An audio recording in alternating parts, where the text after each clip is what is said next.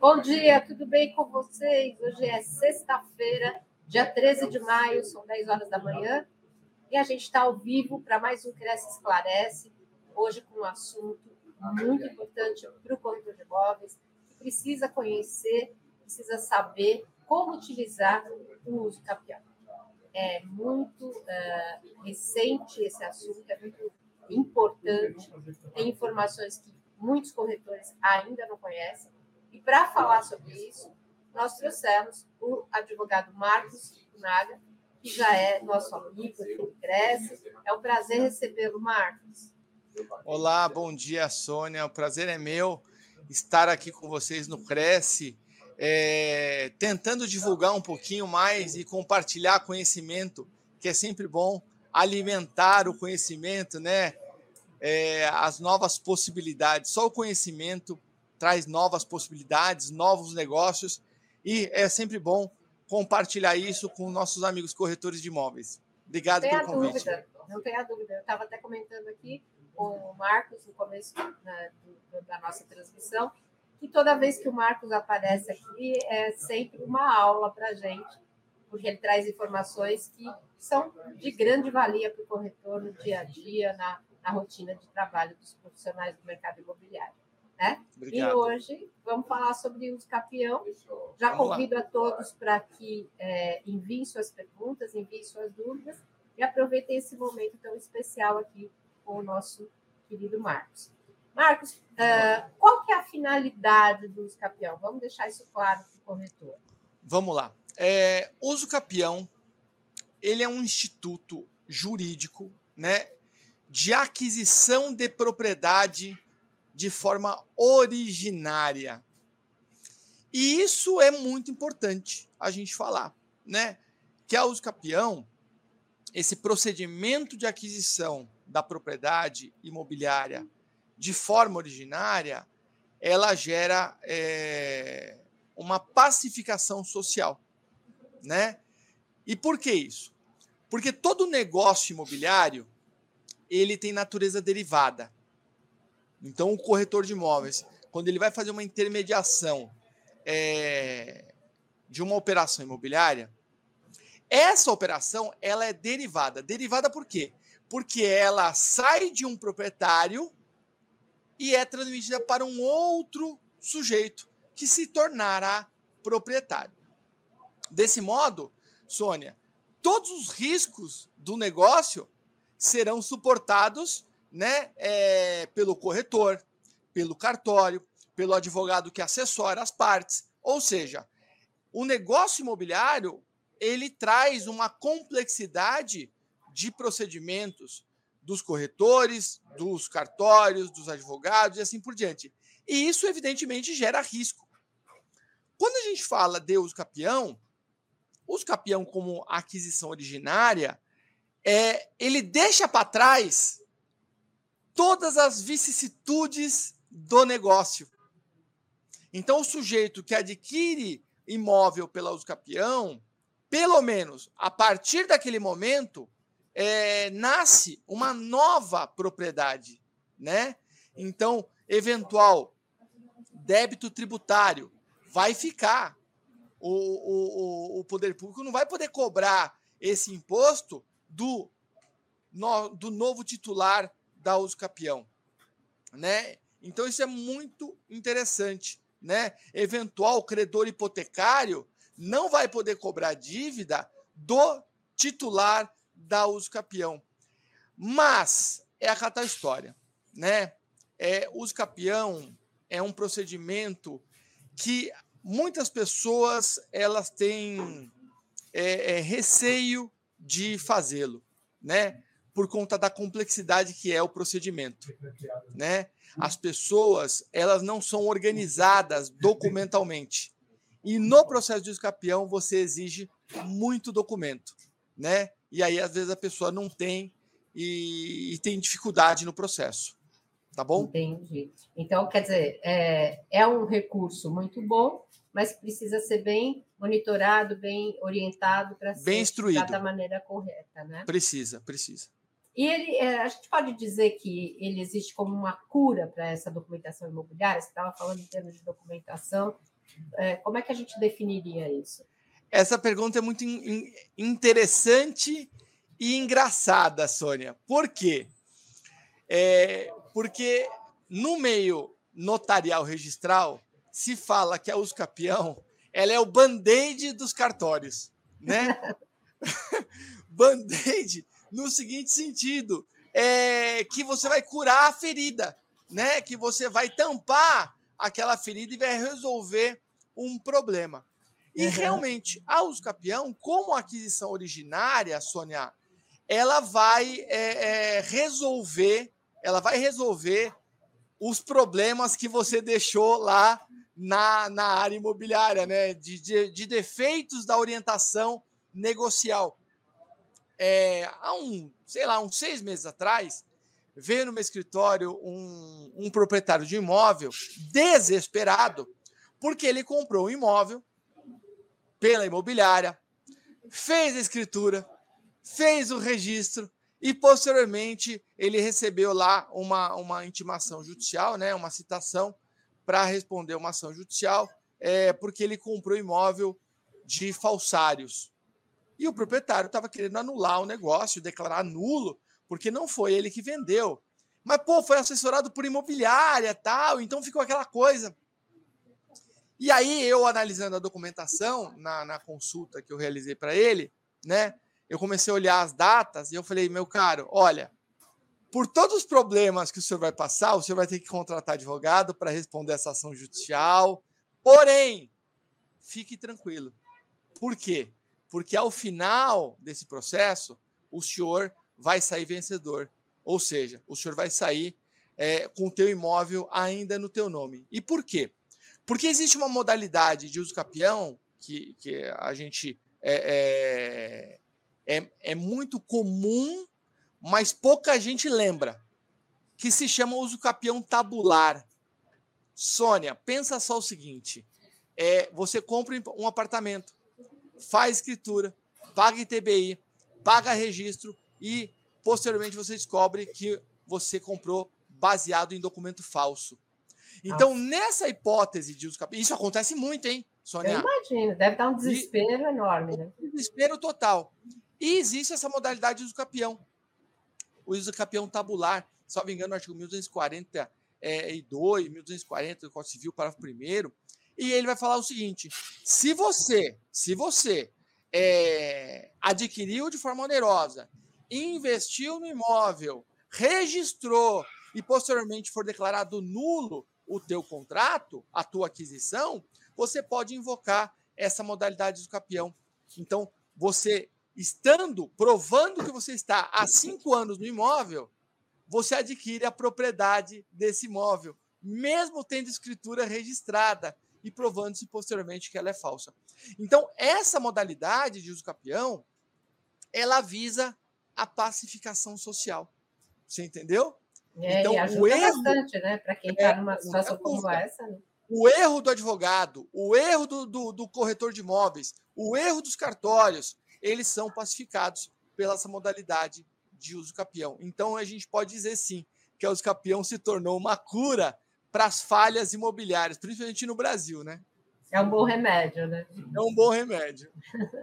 e, e, existem os procedimentos que são chamados de judiciais e os extrajudiciais, né? Qual que é a diferença entre eles? Bom, vamos lá. É, com a entrada em vigor em 2015 do novo Código de Processo Civil, veio lá previsto no artigo 1071 a permissão legal para se processar ao capião na via extrajudicial, ou seja, perante o registro de imóveis, perante o cartório de registro de imóveis. Então abriu-se uma possibilidade, né? Antigamente a capião era somente judicial e com a, a nova redação do artigo 1071 do CPC 2015 abriu essa oportunidade de você fazer na via extrajudicial. Porém, você pergunta a diferença, né? É, teoricamente falando, a Uscapião não deveria ter permissão, na minha opinião, para a via extrajudicial. E por quê? Porque o Uscapião é um instituto de natureza litigiosa. não é de, de natureza consensual. Uhum. E os atos praticados nos cartórios pressupõem o consenso. Então, já de cara, a gente já vai fazer uma divisão.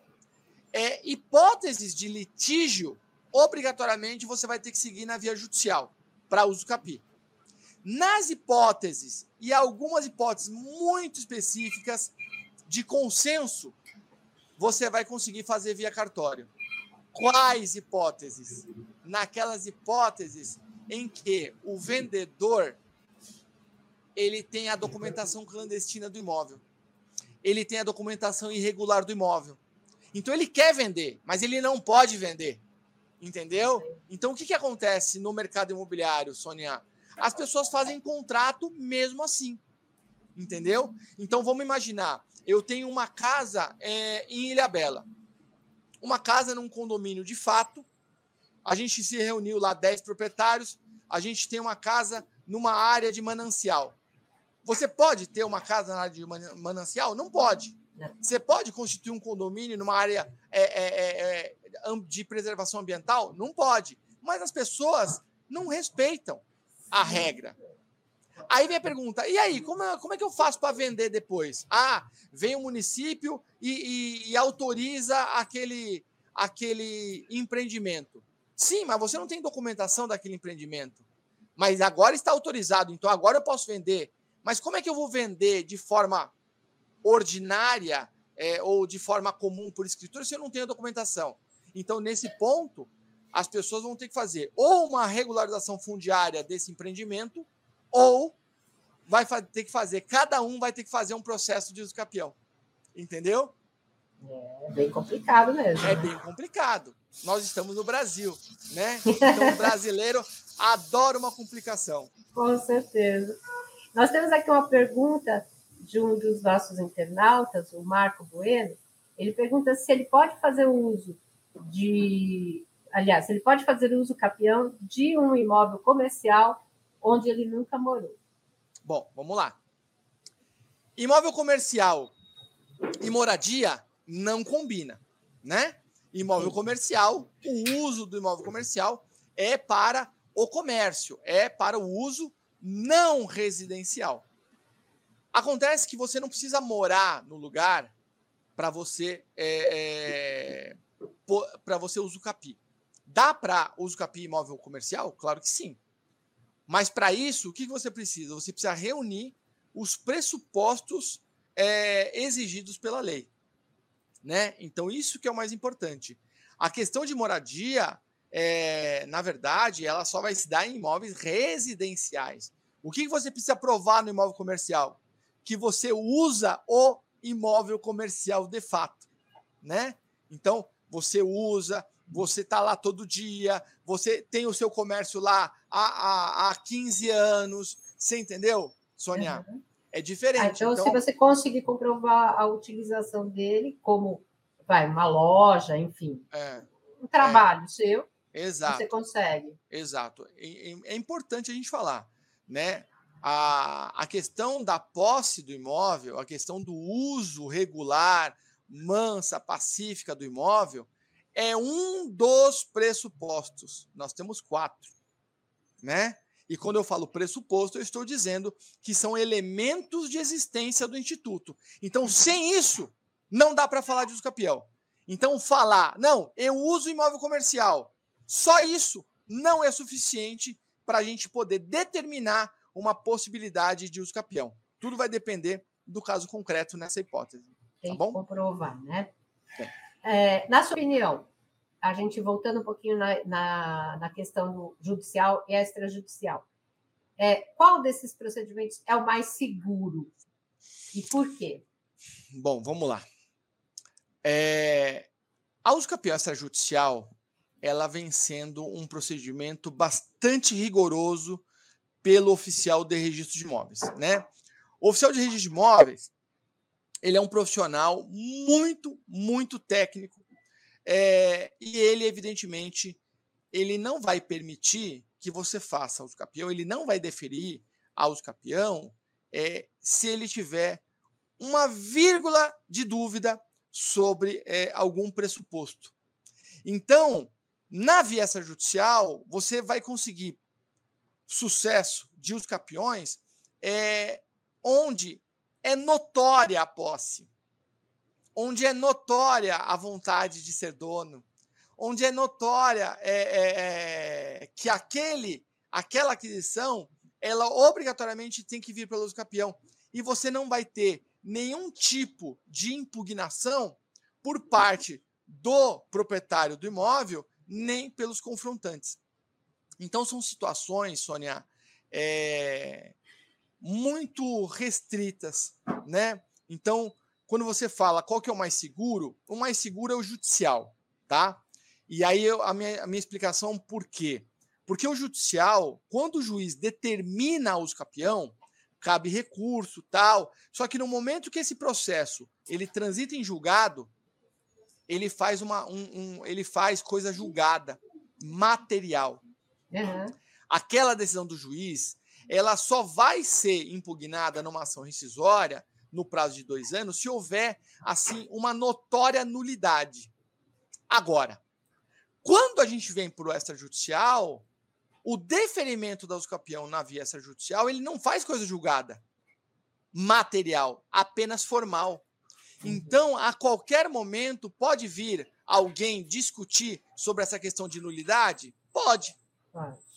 Entendeu? Então, assim, é evidente que com o passar do tempo, as coisas se consolidam, uhum. né? Mas a usucapião extrajudicial, é, o oficial, ele não tem como fazer análise de mérito, entendeu? E outra coisa, quando você está na frente de um, de um tabelião, de um registrador de imóveis, você não tem a pressão do poder judiciário, de você estar tá de frente de um é juiz. Né? Então, assim, é. é. diferente as situações, né? Tem o então, peso diferente, né? É, é, o peso é diferente da pressão, do, da verdade, né? Então, a busca pela verdade no Poder Judiciário ela tem uma outra, uma outra dinâmica. Então eu, eu afirmo que a uso campeão judicial ela continua sendo aí um, o caminho mais seguro, né? Por quê? Porque você está trazendo para o Estado olhar as questões, né? E eu tenho algumas críticas a, a, acerca do procedimento extrajudicial. É, você comentou, você chegou a comentar que no procedimento extrajudicial os cartórios exigem a ata notarial mas você discorda dessa exigência. E eu queria que você explicasse por quê. É, esse é um, é um ponto, é um ponto, Sônia, muito importante. Por quê?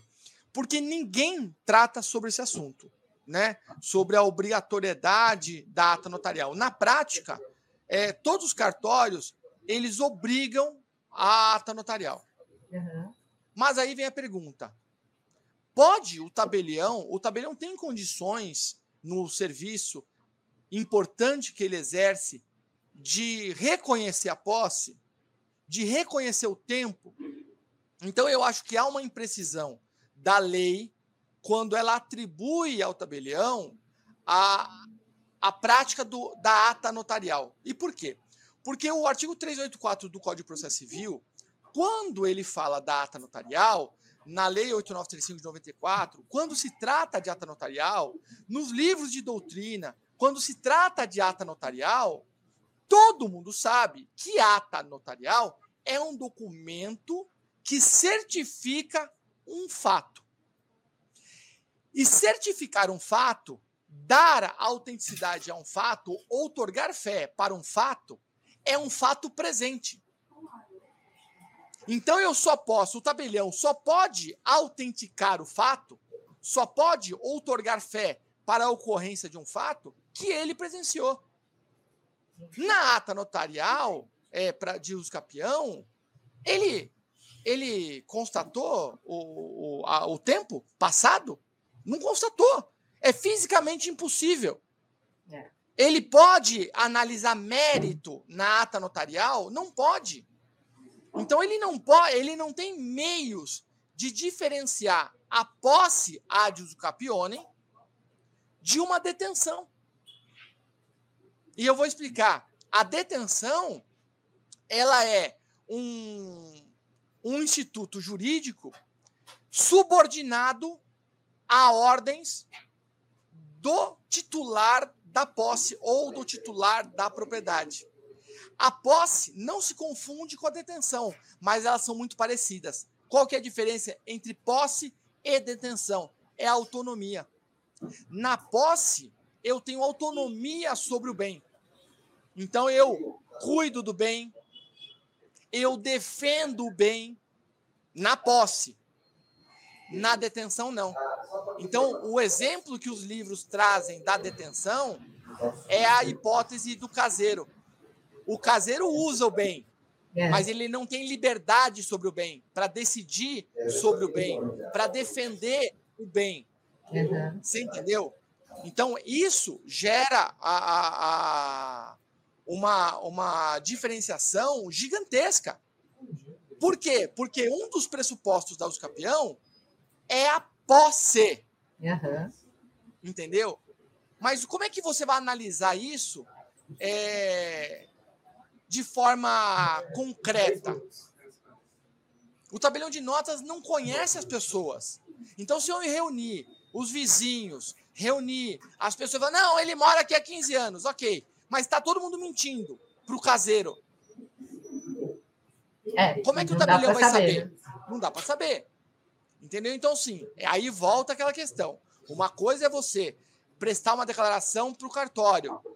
A outra coisa é você prestar uma declaração para o juiz. Opa, uhum. você pisou no Poder Judiciário ali na sala de audiência, é uma tonelada nas suas costas. É. Porque se você mentir ali, o que, que vai acontecer com você? Você sai preso. Falsidade ideológica. Falso testemunho. No cartório, não. E aí não vem o detalhe. É, no cartório, quem é que te atende? Quem te atende é o escrevente no cartório, nas grandes capitais. Né? Não é o tabelião de notas. É. Então, a pressão que a pessoa exerce na manifestação da vontade é diferente. Então, essa questão da ata, é, eu acho uma impropriedade é, exigir a ata notarial sabendo que não há meios do tabelião é, cumprir, fornecer de forma clara e evidente que aquilo é posse, que o tempo passou e que a pessoa tem direito ao campeão. Tanto é verdade, é, Sônia, que o artigo 5 parágrafo 3 do provimento da Corregedoria Nacional de Justiça, o provimento 65 de 2017, ele deixa claro que após a lavratura da ata, o tabelião ele vai declarar na ata que aquele documento só serve para instruir o procedimento. Aí eu pergunto, mas e o requerimento do advogado serve para quê? Eu tenho dois requerimentos? Não tem sentido jurídico. Não tem sentido, né? né? E você acaba pagando por isso e um valor bastante elevado, né? Por quê? Porque o provimento de maneira ilegal, ele determina os cartórios para cobrar como escritura pública. Então é um custo bem alto, né? É, em São Paulo não é tanto, porque a tabela de escritura é alta. Mas quando você vai para outros estados, a ata notarial em outros estados é 70 reais. A escritura é 3 mil, 4 mil reais. Então, assim, é ata notarial que eu estou fazendo ou é uma escritura pública? Porque os institutos são diferentes. Ata não se confunde com escritura. Então, veja que o provimento de modo ilegal porque provimento é norma administrativa. Ele determina a cobrança de um tributo, que são os emolumentos, sem base legal. Ou seja, são essas é, é, é, questões que nós precisamos discutir. E no Brasil, é, me parece que todo mundo fecha os olhos para as legalidades, para o que é certo. Né? Então, essa é a minha crítica à ata notarial. Ela deveria ser facultativa ela não deveria ser obrigatória, porque a lei não obriga. Esse é o ponto. Não há nenhum dispositivo que fala que é obrigatório a ata notarial. Muito pelo contrário. O próprio artigo 216 da, da Lei 6.015, ele fala no, a ata será instruído com ata notarial, conforme o caso e suas circunstâncias. Conforme o caso e suas circunstâncias, me parece uma faculdade, não uma obrigação. Com certeza, né? E, Marcos, é, quanto ao princípio da concentração da matrícula, como é que funciona? Bom, esse princípio é um princípio bastante é, interessante, porque eu não vejo ele como princípio, né? De, muita gente fala, não, é o princípio da concentração dos atos na matrícula. O que é um princípio? O princípio é uma diretriz, né? O princípio é uma, é, um, é uma orientação de que caminho seguir. Só que a regra da Lei 13.097 de 2015, artigo 54, ele já, tra já traz uma regra que já existia no sistema, que é você precisa dar publicidade do seu direito para afastar o direito alheio. Mas isso é uma regra dos direitos reais, que é a oponibilidade erga omnes do registro de imóveis, dos direitos reais imobiliários. Isso já está previsto em lei. Ou seja, no momento que eu averbo um, uma ação judicial que eu estou propondo é, contra você, Sônia, os seus credores vão saber que eu, eu tenho ali preferência ali numa eventual penhora. Eventual comprador vai falar: opa, Sônia, o Kiko Naga ali é teu credor. O que, que aconteceu? Então, assim, isso já está no sistema. Uhum. O artigo 54 da, da 13.097, o que, que ele veio trazer de importante? Ele veio trazer importante que a obrigação do credor em averbar o seu direito. Mas já era uma previsão legal, né? Então, é muito importante a gente saber disso. O próprio STJ, quando ele afirma na súmula 375 que a averbação da penhora, a publicidade da penhora, ela é obrigatória para que todos tomem conhecimento da penhora, pô, você está dizendo o seguinte: se você não dá publicidade, como é que você quer que outras pessoas tenham conhecimento do teu direito. Então você não, amanhã você não pode alegar é, que aquele terceiro que, comprou, que comprou o imóvel é um terceiro de má fé. Entendeu? Essa é a ideia. Dar publicidade para dar segurança. Tá bom? Tá ótimo. E temos mais uma pergunta aqui da internauta L da Silva Sandi. Ela pergunta: quais os critérios de documentos necessários para conseguir uso capião residencial? Vamos lá. É... Ela deve estar querendo dizer, quando a gente fala uso capião residencial, a gente está falando de várias, a gente tem várias modalidades de uso capião residencial.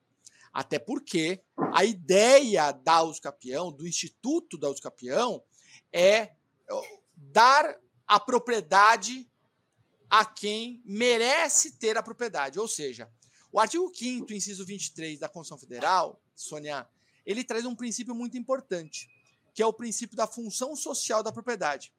Ou seja, a propriedade ela tem que servir para o seu propósito. E qual que é o propósito da propriedade?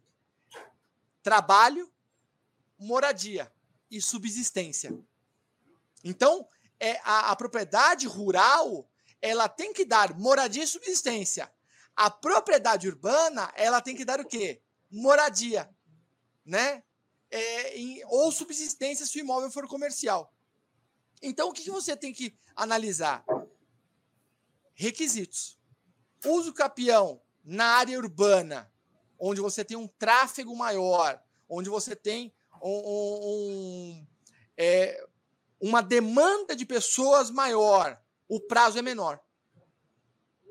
Entendeu? Então, assim, a gente tem que analisar qual é a modalidade que a gente vai utilizar. Por quê? Tem a modalidade extra, extraordinária, que são 15 anos. Tem a modalidade extraordinária de moradia, que o prazo cai para 10 anos. Você tem a uscapião ordinária, que depende de um justo título. Você tem a uscapião familiar. Essa é bacana, porque é a hipótese de abandono o casal mora no imóvel e um, do, um dos cônjuges ou companheiros some no mundo e deixa o outro lá no, no apartamento, no imóvel. Esse que ficou no apartamento vai ter que se virar. Passado dois anos, ele tem direito ao capião é, familiar, ou seja, ele exclui a pessoa que abandonou da, do registro de imóveis, entendeu? E acaba bem se tornando proprietário né? sozinho. É bem interessante. Deve ser uma situação bem comum até. Bem né, comum. Marco? Bem comum. É, tá é, realmente precisa analisar caso a caso, né? É, não tem jeito.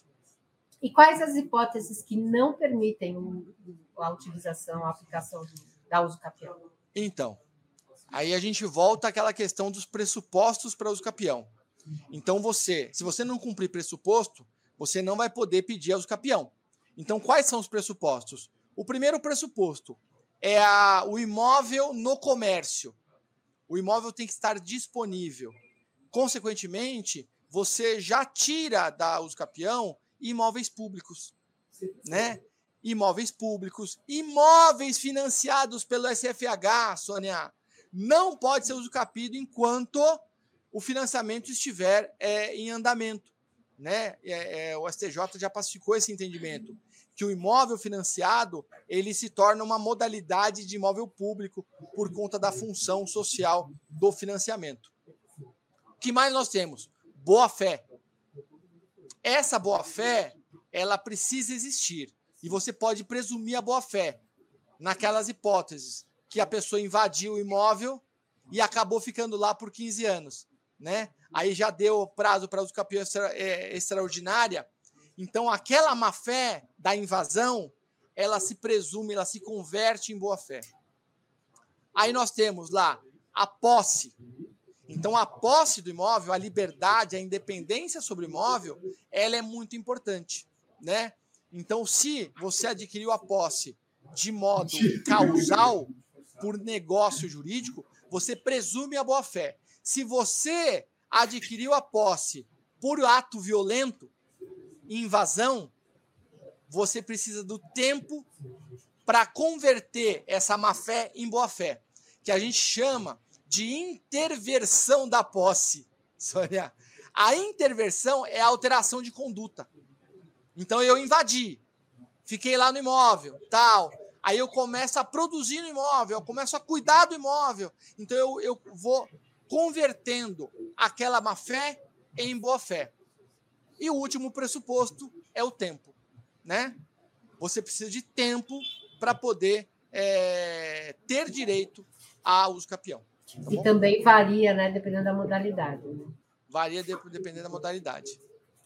Marcos, estamos chegando ao final do nosso programa, infelizmente, porque rápido, o né? nosso papo está muito bom, né? E muito esclarecedor. Tenho certeza que nossos convidados aqui, nossos colegas estão nos assistindo aproveitaram bastante e quero deixar as portas abertas para você. Você é sempre bem-vindo aqui no Cresce Esclarece. Sempre que Obrigado. você tiver agenda, estamos aqui à sua disposição. Muito obrigado, Sônia. Eu, eu aguardo o convite da, do próximo, da próxima live aí para poder tentar auxiliar os nossos queridos amigos corretores de imóveis, tá bom? Com certeza. Gente, muito obrigada para todo mundo que nos acompanhou e uh, tenha um excelente final de semana. A semana que vem estamos juntos novamente. Um grande abraço. Abraço. Tchau.